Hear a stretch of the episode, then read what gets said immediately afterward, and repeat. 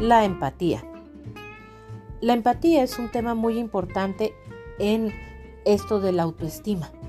Si estamos hablando que una persona con una autoestima deseable o alta es aquella que se acepta tal cual es, se conoce, reconoce sus defectos, reconoce sus virtudes, aprende a aceptar tal cual es, entonces el siguiente paso es que cuando ya se acepta tal cual es, entonces puede aceptar a los demás. Y un primer paso para poder convivir con los demás es practicar la empatía. Pero, ¿qué es la empatía? Bueno, la empatía, como se dice coloquialmente, es ponerse en los zapatos de la otra persona.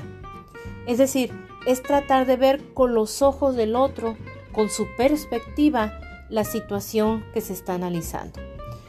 En el momento que tú tratas de ver con sus, con sus ojos o con su perspectiva la situación, ya estás tratando de entenderlo para en algún momento poder el, también aceptar o entender su opinión.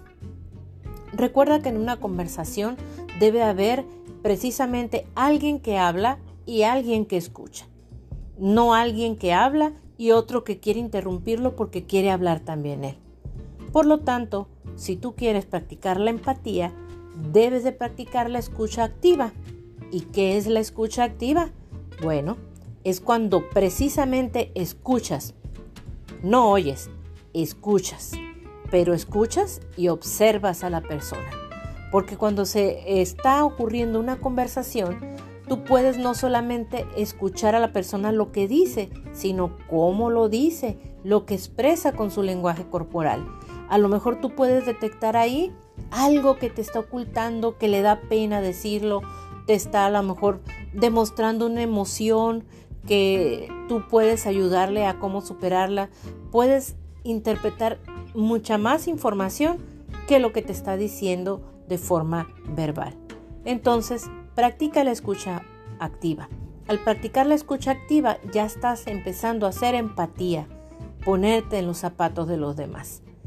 Por lo tanto, ya estás comenzando tu camino para tener una buena relación con las personas que te rodean. Porque al final, ¿qué es lo que quiere el ser humano? La finalidad de todo ser humano es ser feliz. Y la felicidad se encuentra hasta en los momentos más sencillos, como tener una plática muy agradable con alguien. Mi nombre es Cintia Lino y espero que te haya servido el tema de hoy. Hasta luego.